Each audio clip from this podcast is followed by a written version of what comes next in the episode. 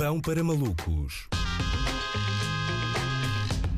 Com Manuel Cardoso. Sabes que aqui há uns anos, quando Lance Armstrong foi acusado dos casos de doping, etc, etc, há um tweet muito engraçado do Tricky. Uh, na altura dizia assim: o quê? Ele ganhou aquela volta, aquelas voltas à França todas drogado. Epá, eu quando me drogo nem sequer sei onde ponho a bicicleta.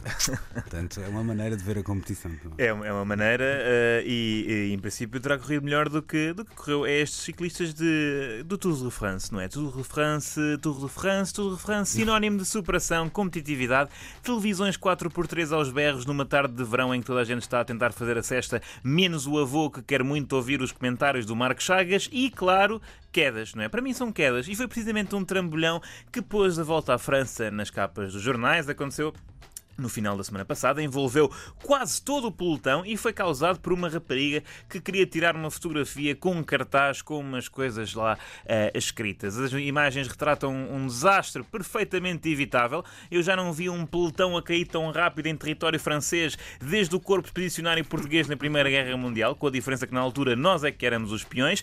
Um, e a organização apresentou queixa e a senhora em causa já foi detida, não é? Provocou um choque em cadeia, agora vai presa. Está, uh, está certo. Eu devo dizer, não sou o maior fã de ciclismo, já, já perceberam. A volta a Portugal ainda aceito porque, é, quer dizer, estamos a falar de um, de um, território exíguo, não é? Como o nosso país, que apesar de tudo não tem das cordilheiras mais altas do mundo, não é? Agora, fazer uma volta à França, o país dos Pirineus e dos Alpes, em bicicleta, parece-me simplesmente uma má opção de meios de transporte, não é? A mim cansa-me subir montanhas de carro, não é? Porque tens de estar sempre a reduzir a mudança e a apitar para ver se não aparece um rebanho de cabras eh, na curva e tal, quanto mais de bicla. Se eu quisesse fazer um tour de França, simplesmente marcava pela agência Abreu. Agora calma, eh, calma, eu não é que esteja a desvalorizar o ciclismo como desporto. Aliás, eu não percebo nada de ciclismo, mas sou da opinião que é uma modalidade com muita substância. É, mas uma coisa que eu não estava a par, afinal, não são só os atletas, os espectadores também uh, se drogam. E bastante, bastante, não se percebe aquilo. Isto é mesmo, para mim, eu tenho esta sensação, é mesmo coisa típica que acontece numa modalidade transmitida pelo canal Eurosport, não é? Tenho,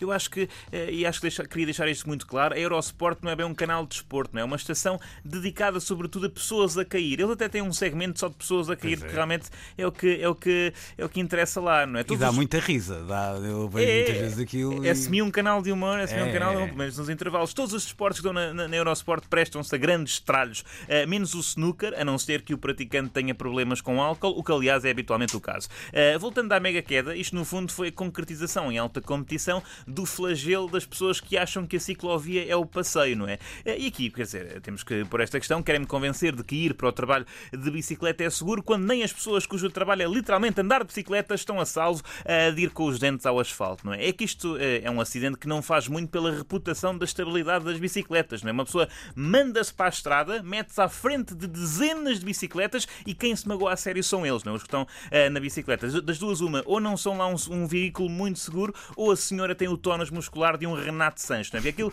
no ciclismo não vale, mas no futebol uh, era carga de ombro. Agora, o que.